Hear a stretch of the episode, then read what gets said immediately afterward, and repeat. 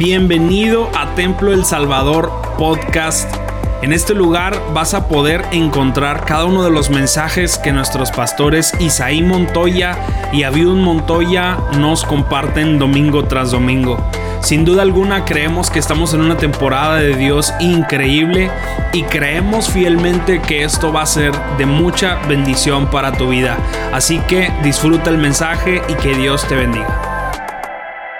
Esta semana compartíamos con, con, algunos de ustedes que asistieron al servicio del martes y les decía que la palabra aleluya no significa otra cosa sino alabado sea el Señor.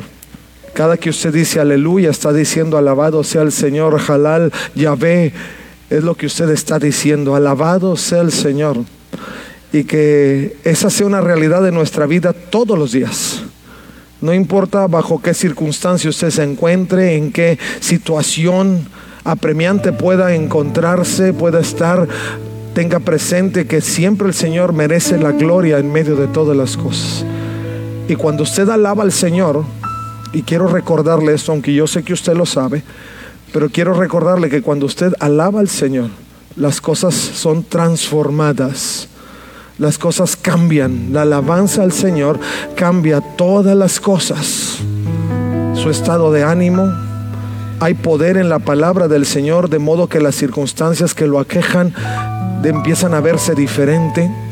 El Señor empieza a abrir puertas. Las cosas empiezan a desarrollarse en una forma sobrenatural. ¿Por qué? Porque Dios es así. Dios es así, pero si nosotros hacemos lo que lo mínimo básico que nos corresponde, que es adorar, que es alabar, que es honrar al Señor. El Señor, déjeme decirle algo porque este, estamos arrancando el año 2023 y yo quiero que usted sepa que honrar a Dios, servir a Dios no es complicado. Nosotros lo complicamos cuando nos distanciamos de las formas básicas de poder conectar con el corazón de Dios. Y el corazón de Dios es tan, eh, podemos decir, tan inalcanzable si lo hacemos en nuestros propios términos, pero es tan alcanzable cuando lo hacemos en los términos de Dios. Y lo único que Él demanda de nosotros, primero, es creer. Segundo, es alabar. Y tercero, es ser fiel hasta el final. Tres cosas básicas. Tres cosas básicas. Creer, alabar y permanecer fiel. Si usted camina en esas tres cuestiones básicas de la vida, mi hermano, yo le puedo garantizar que su vida va a ser otra. No importa que llegue a su vida, no importa que venga a su vida, Dios va a manifestar su gloria y usted va a caminar en victoria, porque Dios es así, tan alcanzable. Él ha puesto el puente a través de Jesucristo para que nosotros podamos vivir esa experiencia y nunca lo olvide, nunca lo olvide. Porque algunos miramos hacia el 2023 o estamos viendo el 2023 con situaciones inalcanzables. ¿Cuándo va a suceder? ¿En qué momento va a pasar? ¿En qué circunstancia estoy? No se mire por las circunstancias finitas suyas. Porque si es así, nada sería alcanzable. Pero mírelo todo a través del lente de Dios. El Señor dice que todas las cosas son posibles. Que en Él todo es posible. ¿Habrá acaso algo imposible para Dios? ¿Habrá acaso algo imposible para Dios? No sé si le conté, pero yo tengo una Alexa eh, de esos aparatitos que hablan solos. Eh, y que usted le dice prende las luces, apaga las luces y le apaga las luces, ¿no? Eh, si usted ve unos kilitos extras porque Alexa no me deja caminar. pero mi Alexa, yo les he dicho que mi Alexa es cristiana. Yo cuando me duermo le digo a Alexa a mimir y me apaga las luces y me, me dice un texto. Y el texto que yo le puse es, ¿habrá acaso algo imposible? Yo me duermo con esa palabra todas las noches. Y yo le contesto, le digo, no, no hay. Y me duermo. Y hasta el día siguiente, no me duermo, me muero. Y resucito al día siguiente. Porque Dios es así. Cuando uno crece con ese sentido de la vida, entendiendo la dimensión de Dios y la capacidad de Dios de actuar a través de nosotros y en nosotros, entonces entendemos que no hay nada imposible para Dios. Y yo lo quiero motivar en esa realidad, en este tiempo. Honre al Señor, dedíquele todo lo que es. Hay desafíos, sí. Anoche el pastor nos hablaba de las complicaciones que vienen en los siguientes años y no lo podemos negar. La venida de Jesucristo está cerca. Entendemos que los tiempos no se van a mejorar, eso nos queda claro. Pero no por ello nos vamos a quedar sentados esperando que los tiempos empeoren. Al contrario, la escritura dice que mientras la maldad se multiplica, la gloria del Señor, la gracia del Señor tendría que sobreabundar. Y eso somos usted y yo, porque somos los portadores de la gloria y de la gracia del Señor. Nosotros hemos sido redimidos en gracia y, por la sangre del Cordero. Y eso es lo que vamos a transmitir. Y yo lo motivo, lo, insto, lo exhorto a que caminemos en esa realidad, que no lo olvidemos nunca. Póngase recordatorios por ahí. Si usted vino anoche, por ahí nosotros le entregamos un pequeño tubito como este más o menos.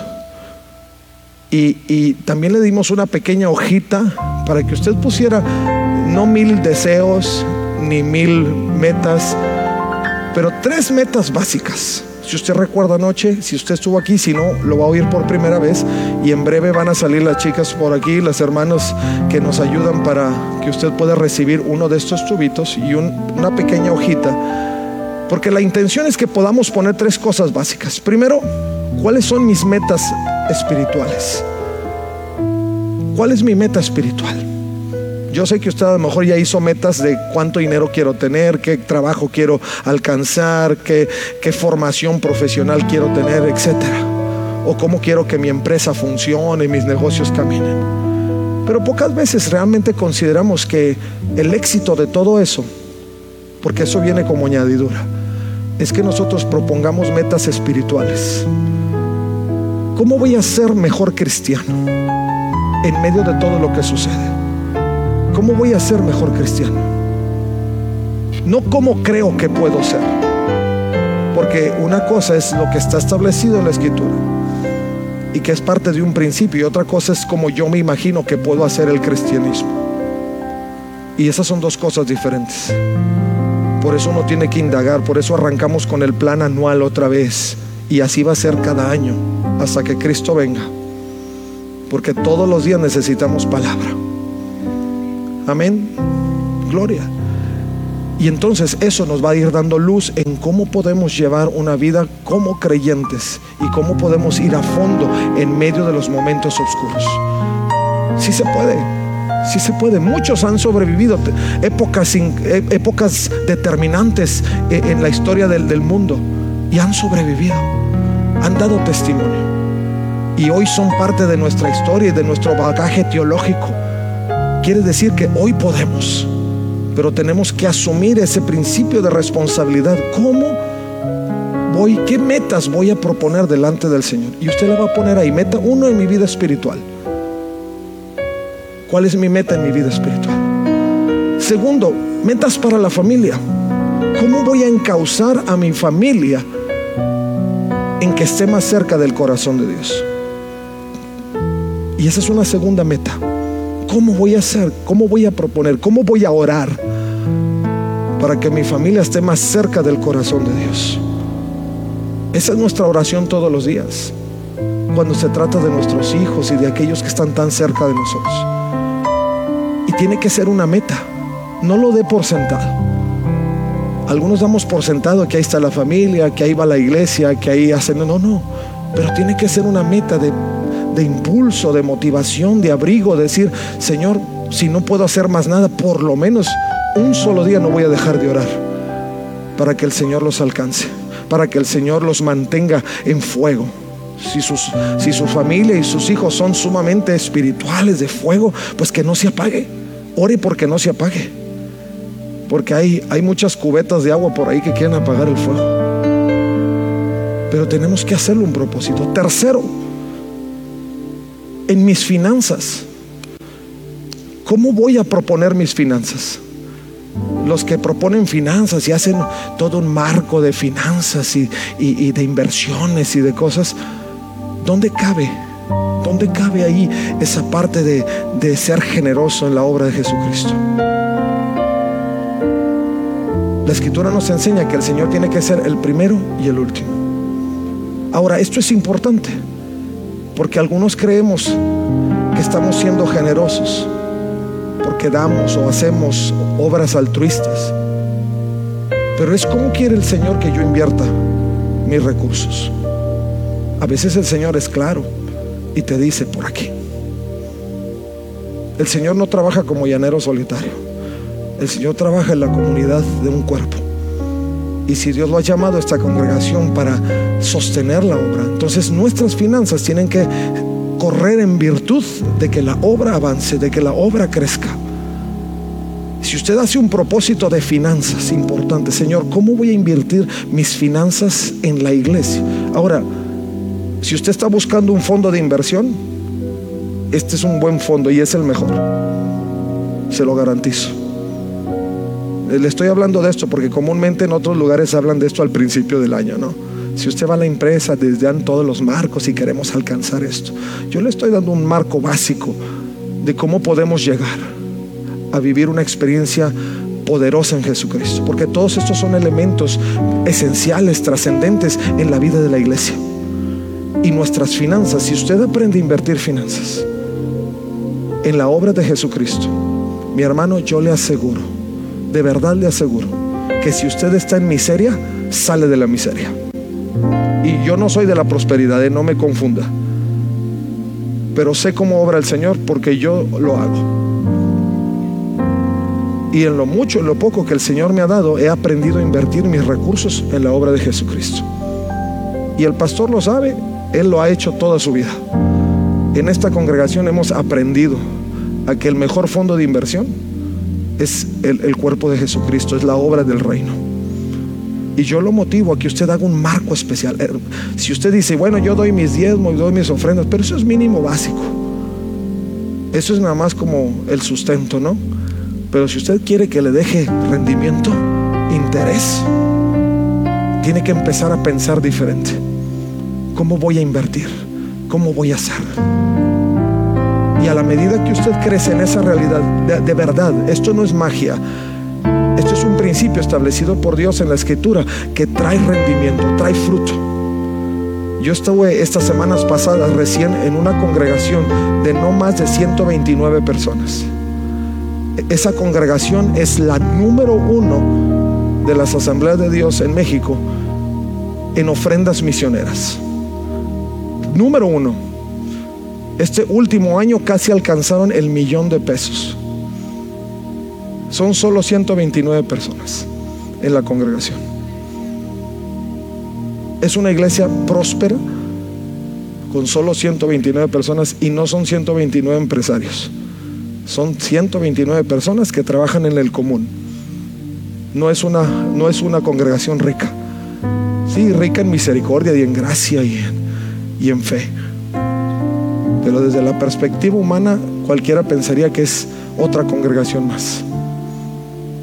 Y sus fondos, sus, libros de, finanzas eh, resaltan los libros de misiones. Y sus proyectos y todo empieza misiones. Y es una iglesia increíble. Si nosotros aprendemos a caminar en esta realidad, mis hermanos, este año 23 va a ser un año sumamente próspero para su vida, en todos los sentidos. Vuelvo a repetirle, yo no le estoy diciendo ni soy de esa línea ni me confunda, pero sé que mi redentor vive y sé que sus promesas son verdad. En mis tantos años de vida, no le digo para que siga pensando que tengo 30. No ha habido un proyecto que se haya quedado en la bolsa. Ni uno y todavía tengo otros más hasta que Cristo venga. Le voy a dar algunos tips en los siguientes minutos, sé que el tiempo ha corrido, pero quería dejar claro en estos principios básicos hacia el 2023. Porque creo que nuestras intenciones deben de estar enfocadas en lo que tiene que ver el reino. Mateo 6:33 dice que busquemos primeramente el reino de Dios y su justicia. Estos son los asuntos del reino. Estos son los principios de los cuales Pablo hablaba o se refería cuando él decía que no pretendía haberlo alcanzado todo. Para Pablo no era solamente el aspecto de predicar la palabra, era vivir los principios del reino en su vida. Y Pablo decía, yo no lo he alcanzado todo. No he logrado la perfección de mi vida porque todos estos elementos se unen para poder dar testimonio de la perfección de Dios. Y Pablo decía, quiero leerlo en Filipenses capítulo 3, verso 12, que dice, no quiero decir que ya haya logrado estas cosas ni que ya haya alcanzado la perfección pero sigo adelante a fin de hacer mía esa perfección para la cual Cristo Jesús primeramente me hizo suyo. No, amados hermanos, no lo he logrado, pero me concentro. Yo le estoy dando tres líneas de concentración. Mi vida espiritual, la vida espiritual de mi familia, mis finanzas invertidas en el reino. Dice, pero me concentro únicamente en esto. Olvido el pasado, lo que no hice, ya no hice. Pero lo que puedo hacer hacia el futuro, lo voy a hacer. Lo voy a hacer. Ahora, nunca es demasiado joven uno para empezar. Porque aquí veo jóvenes y veo no tan jóvenes y, y veo gente de mucha experiencia. Si tú dices, yo soy un estudiambre, no, ya quítate esa etiqueta. No he visto justo desamparado, ni su simiente que mendigue pan. Yo fui estudiante y nunca me faltó. Dios, fue, Dios puso ángeles en el camino para traer, provisión. Y todavía sigo siendo estudiante y sigue el Señor proveyendo. Pero eh, aprendamos a invertir. Chicos, jóvenes que están aquí, aprendamos a invertir en todos los sentidos de la vida. No solo finanzas, invirtamos tiempo, invirtamos vida, invirtamos corazón. Y que Dios pueda ayudarnos a alcanzar esa perfección. Olvidemos lo que quedó atrás, dice Pablo. Y fijo la mirada en lo que tengo por delante. ¿Qué voy a hacer? ¿Cómo voy a llegar? ¿En qué circunstancias quiero encontrarme al fin de este año? ¿Más cerca de mi propósito? ¿Más cerca realmente del corazón de Dios? ¿O más lejos? Y dice, y así avanzo hasta llegar al final de la carrera para recibir el premio celestial al cual Dios nos llama por medio de Cristo Jesús. Resalto estos aspectos que en breve voy a pedir a las hermanas, pero más eh, quiero terminar esta línea de pensamiento para que usted pueda edificar sobre esos tres asuntos y los pueda determinar en esa hoja donde usted va a escribir. Pero quiero decirle que el primer aspecto de lo que vamos a, a trabajar durante este año tiene que ver con ir moviéndonos hacia la perfección de Dios. ¿A dónde voy? A la perfección de Dios. Por grande que suene, es un principio establecido en la escritura. Dios lo propuso, Pablo lo reitera en su experiencia personal y dice, ese es mi objetivo.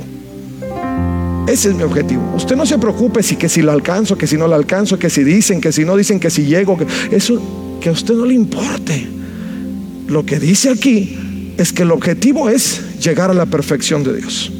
Y si lo dice es porque podemos llegar. Dos amenes, pero con esos basta. Amén. Y hay más amenes. ¿A dónde vamos? A la perfección de Dios. Ese es nuestro objetivo. Estos elementos nos van a ayudar a no perder de vista el objetivo. Lo segundo es que nos concentremos. Este tiempo es un tiempo desafiante en cuanto a la concentración. Poco nos podemos concentrar. Poco. Por eso el enemigo gana terreno porque aprovechan nuestra desconcentración.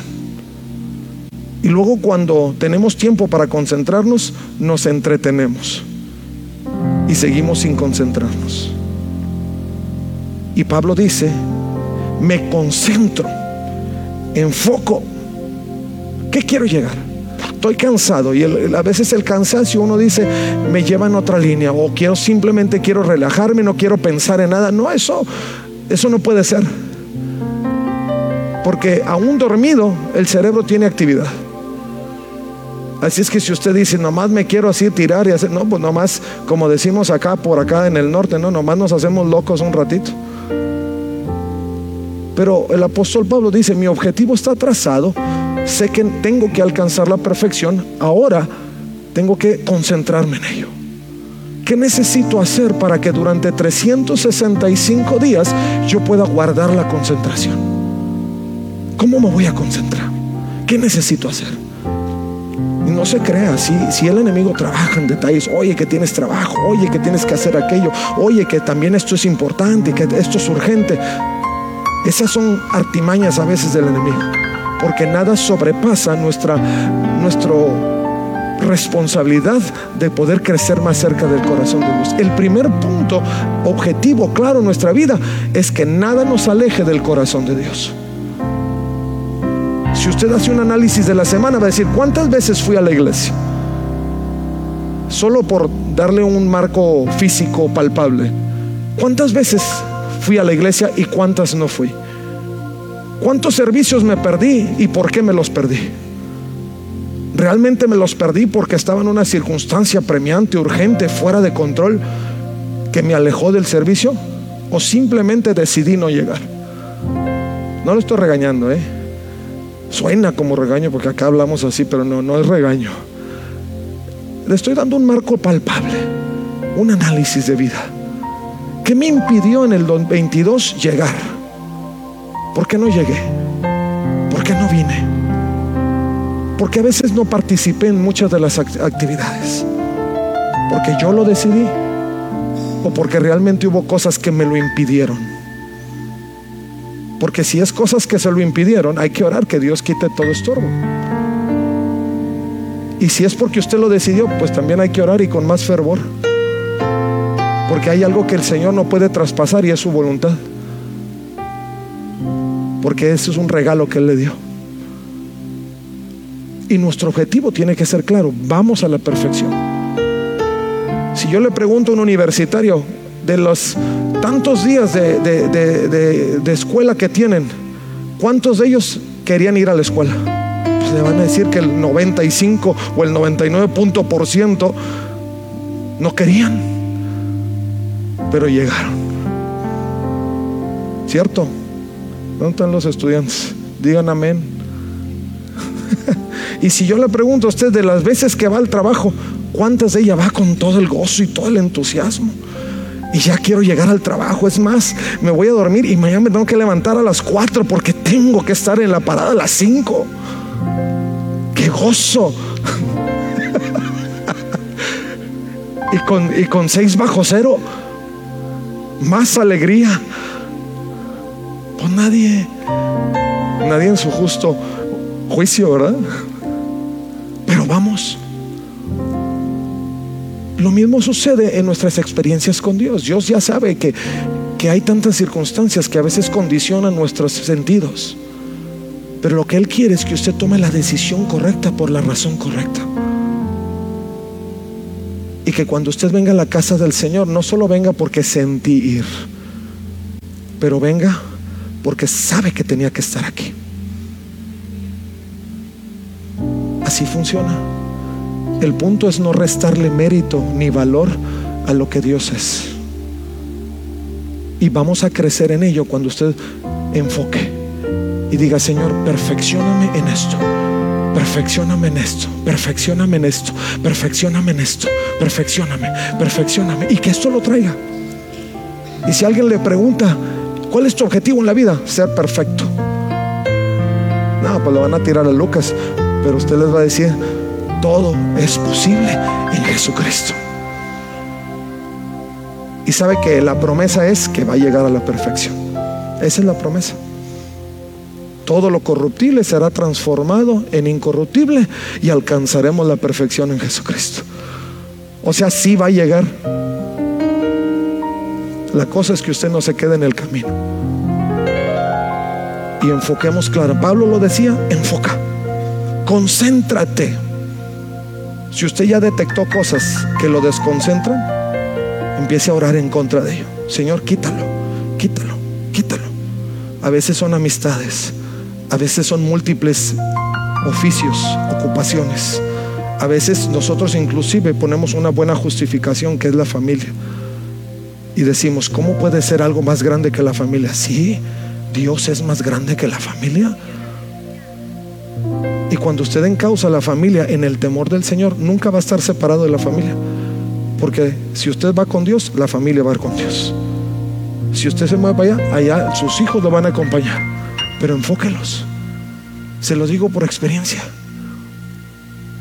Si hay una cosa, y se lo he dicho cantidad de ocasiones, hoy lo reitero, si hay algo que motiva mi espíritu como padre, es ver a mis hijos ahí, entregados, buscando el rostro del Señor.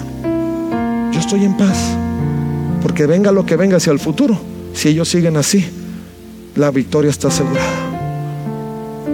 A mí en ese sentido no me preocupan mis hijos, me preocuparían si se alejaran.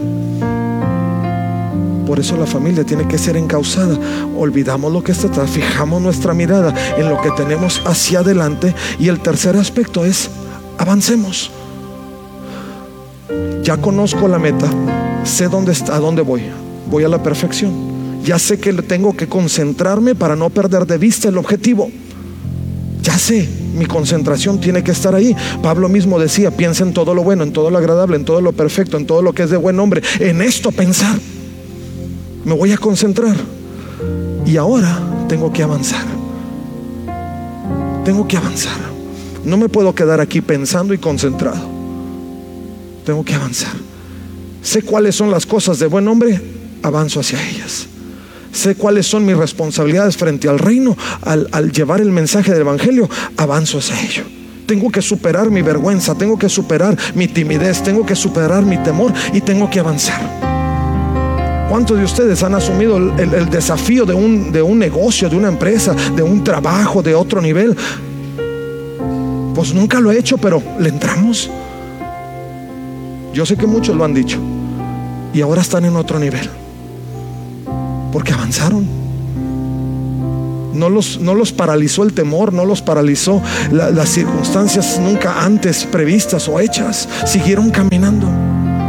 Y ante los problemas supieron tomar decisiones y en la ayuda y en el fuego y en, la dirección del Señor y avanzaron. Pablo dice, avanza hasta llegar al final de la carrera.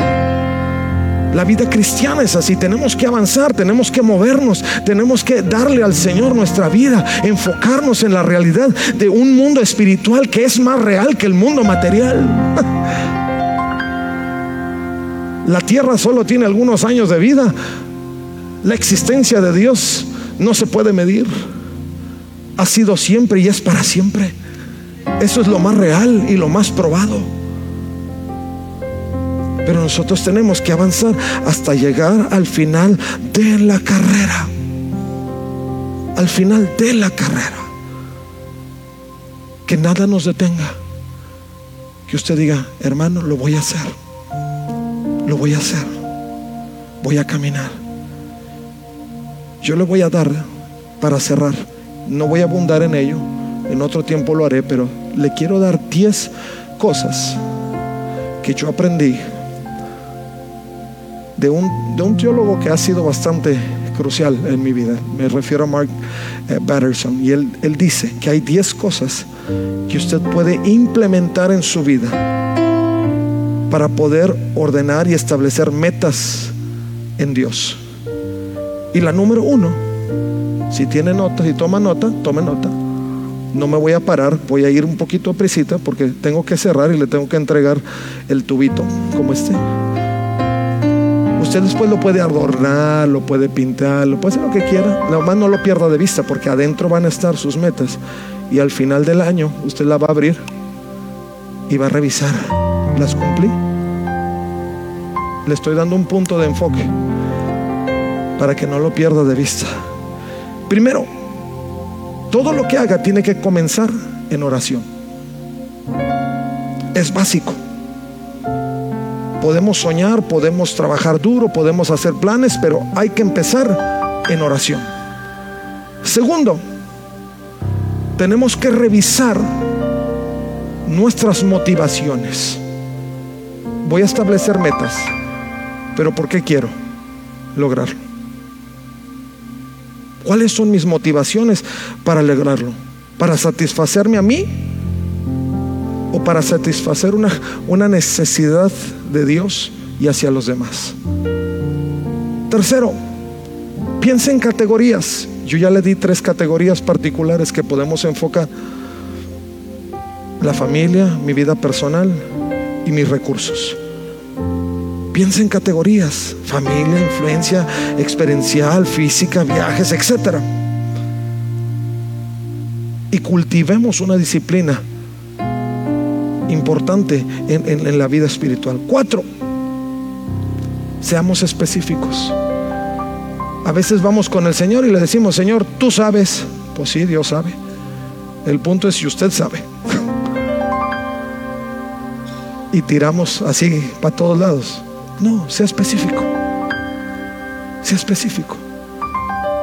Porque si es algo que realmente es importante para su vida, usted lo va a marcar así, derechito. Cinco, escríbalo. Por años tengo yo escribiendo listas. Y yo creo que a estas alturas yo ya llevo como unas cinco listas. Y cada uno de los objetivos se han cumplido. Los he visto. Es un testimonio. Mis listas son un testimonio de la fidelidad de Dios. Pero los escribo. Porque le digo, Señor, quiero que quede establecido. Habacuc 2.2 dice que escribamos en tablas, que escribamos. Y que aun cuando se tarden, van a llegar a su cumplimiento. Pero hay que escribirlo. Seis. Incluya a otros. Platíquelo. Si usted escuchó que por muchos años, no, que queremos abrir una obra en el extranjero, pues yo se lo platiqué mucho hasta que ya está haciéndose. Porque a ustedes los hago partícipe de ello. Y de alguna forma doy cuenta de lo que Dios está haciendo en mi vida. Incluye a otros. Ayúdame a orar, ayúdame a orar, ayúdame a orar. Tengo que llegar aquí porque creo en mi corazón que esta es la línea que el Señor me está marcando. Quiero llegar. Únete conmigo, incluyalos. Dos o tres congregados en su nombre, ahí está Él. Dos o tres que se ponen de acuerdo en algo. Eh, todo lo que ates en el cielo será atado en la tierra. Incluya a otros. Siete. Cuando vaya viendo los, los, los logros en el camino, celébrelos celébrelo. Si usted vio todo lo que pusimos aquí en pantalla hoy para que usted viera lo que sucedió en el 2022, es porque es digno de celebrarse. Porque habla de nosotros, no, habla de la fidelidad de Dios, habla de la gracia del Señor. Yo lo veía y decía, Señor, wow, qué congregación somos. Me quise sentir orgulloso, pero después le dije, no, no, no, no. Sé que todo se hace porque tú lo haces. Y que no pierda mi enfoque. Pocas congregaciones hacen lo que esta congregación hace. Y se lo digo para que usted mida la fidelidad de Dios. Y lo ha hecho por 100 años y más. Y lejos está de terminarse al menos de que Cristo vuelva. Así es que si alguien se imaginó que, que le quedan pocos días, no, piénsele dos veces, que lo mejor viene. Y si usted es parte de ello, usted lo va a celebrar junto con nosotros. Los que ya no están, pues se, van a perder la fiesta. Pero los que perseveremos hasta el final, lo vamos a celebrar. Cada logro en el camino hay que celebrarlo. Y lo vamos a celebrar en el nombre de Jesucristo. Ocho. Ya voy a acabar. Sueñe. Aquí dice grande, pero yo le voy a agregar super archi recontra grande. Acuérdese que el Dios que sirve no es Diosito. Es Dios grande y poderoso, el alto, el sublime, el que habita en la eternidad, el soberano, el creador del cielo y la tierra, el poderoso, el capitán de los escuadrones de Israel. Shakamasita Rabababasaya. Ese es el Dios. No lo minimicemos. Sueña grande. Sueña grande. Yo he soñado grande. Vaya que el Señor ha hecho cosas más grandes de lo que he soñado. Y sigo soñando. Porque sea que caiga en la categoría de joven o en la categoría de anciano, o veo visiones o sigo soñando. Así es que hago un poquito de los dos, por si acaso. Porque está uno en ese momento de la vida donde no sabe si acá o pero. pero usted haga los dos. Perdón. Soñemos grande. El apóstol Pablo nos encausa a mirar hacia la eternidad, hacia la grandeza, hacia lo vasto. El, rey David lo hacía y medía la dimensión de Dios basado en los confines de la tierra. Soñemos grande. Eso nunca va a ser. No es cierto. Porque si Dios lo pone, Dios lo hace. Yo creo que el pueblo de Israel nunca imaginó que iba a dejar el exilio. Y menos imaginaron que iban a ser libres de Egipto porque muchos de ellos habían crecido esclavos bajo ese dominio.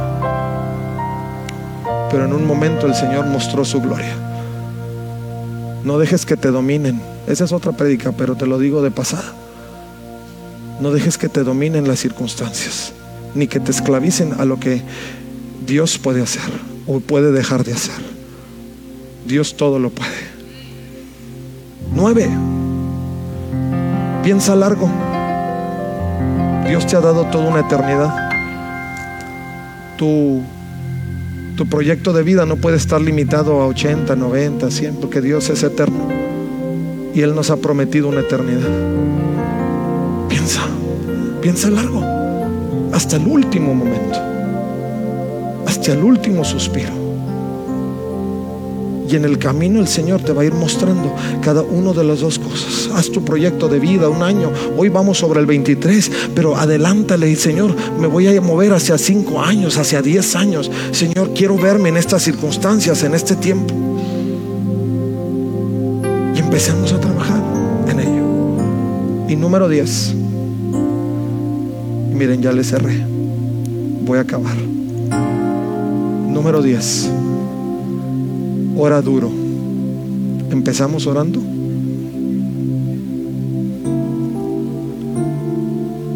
Y terminamos orando. Porque en el Señor todo es posible. No sé si estás Valeria por ahí o para pasarles, no sé si alguien no estuvo anoche, pero les vamos a pasar esto. Un tubito una hoja, usted va a escribir ahí. No lo tiene que hacer ahora. Quizá llegue a casa y ahí escribe tranquilamente, lo ora. Si usted no estuvo anoche y no recogió uno de estos, dígale por favor a las hermanas que le den uno de esos y le, ellas les van a proporcionar una hoja. Son tres cosas nada más. Su vida espiritual, cómo va a crecer en su vida espiritual. Dos, cómo va a motivar a su familia a que crezca en el Señor. Y tres, cómo va a invertir sus finanzas en la obra de Jesucristo. Tres áreas claves en nuestra vida. Ellas le van a entregar esto. Y, sea que usted lo haya tenido anoche o lo esté adquiriendo ahora, pero yo sí lo quiero invitar. Quiero aprovechar este momento para invitarlo y que usted pueda venir con su tubito aquí al frente y le diga, Señor, quizá todavía no tengo todas las tres áreas, pero lo que sea que yo vaya a introducir aquí, cuando yo lo abra, cuando yo lo introduzca, lo que sea, que sea lo que tú, Señor, estás inspirando en mi vida. Y yo lo quiero invitar a que pase aquí y le diga, Señor, aquí está esto yo lo voy a poner aquí y lo voy a poner en un lugar donde lo vea. Usted sabe cuál es el lugar que nunca pierde de vista. Si es muy vanidoso y tiene un espejo así grandote, póngalo ahí en una orilla y pégalo. Y cada que lo vea, se va a acordar. Hay ahí tres cositas que no puedo olvidar. Y se va a concentrar. Si usted le gusta mucho, eh, usted es de muy buen paladar y le gusta mucho disfrutar de, de un buen alimento, pues seguramente que el refri es uno de sus puntos claves. Lo puede pegar en el refri. Sí. Uno, su meta espiritual. Lo repito. Uno, meta espiritual. ¿Cuánto voy a crecer en Jesucristo en este año? Dos, ¿cómo voy a motivar a mis hijos o a mi familia a que crezca en Jesucristo? Dos. Tres, ¿cómo voy a invertir mis recursos?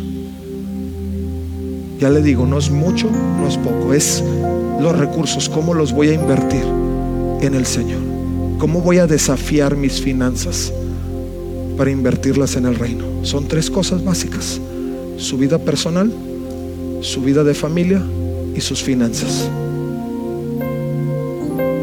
En su momento usted lo escribe, lo hace rollito y lo mete. Termino con esto. Mientras nos ponemos de pie, por favor. Si usted ya tiene su tubito, póngase de pie, por favor. En breve vamos a pasar aquí.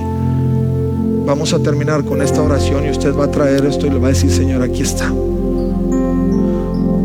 Pero en una ocasión estaba un rey, estaba un rey que hizo una convocatoria importante para muchos sabios en el reino. Y este rey le dijo a todos sus sabios del reino, escríbanme en un pequeño rollo una palabra que cuando yo esté en los momentos más apremiantes de mi vida, no la vaya a olvidar. Y se juntaron los sabios, porque era entre todos tenían que llegar a la conclusión de una sola palabra. Se juntaron y después de varios días de estar meditando, reflexionando, escribieron la palabra. ¿Quieren saber cuál era? Al final se los digo. La hicieron rollo. El rey tenía un, un anillo bastante grande y tenía una pequeña cavidad que cuando le entregaron el pequeño rollo, el, el rey lo introdujo en su anillo. Y esa palabra estaba todos los días con él, porque el anillo no lo dejaba ni de día ni de noche. Y de pronto el reino empezó a sufrir una invasión de reinos contiguos, de reinos que estaban alrededor. Y empezaron a dominar y empezaron a tomar territorio y el rey empezó a ser cercado hasta el punto en que tuvo que decidir huir de su palacio agarró a toda su escolta, agarró a aquellos súbditos más fieles que tenía y salió corriendo. Mientras las tropas de los reinos invasores empezaron a acercarlos, a acercarlos, a, casi atraparlos, hasta que el rey en su huida llegó a un acantilado. Estuvo ahí en el acantilado. Y cuando estaba ahí dijo, no me voy a dejar capturar no me voy a dejar capturar. Y prefiero morir que dejarme capturar. Y cuando estuvo a punto de echarse, se acordó que él traía en el anillo una palabra que le iba a ser importante en el momento más apremiante de su vida. Y antes de echarse, abrió su anillo. Abrió su anillo. Vio la palabra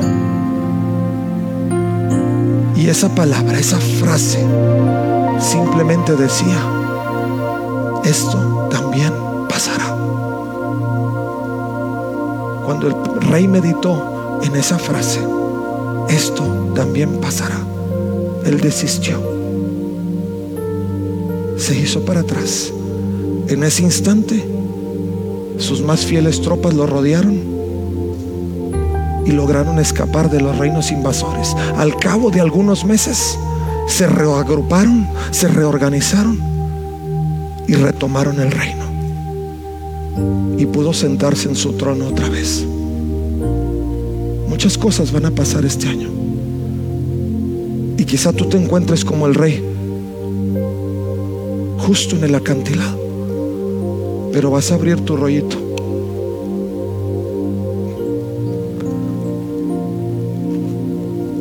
Lo vas a sacar.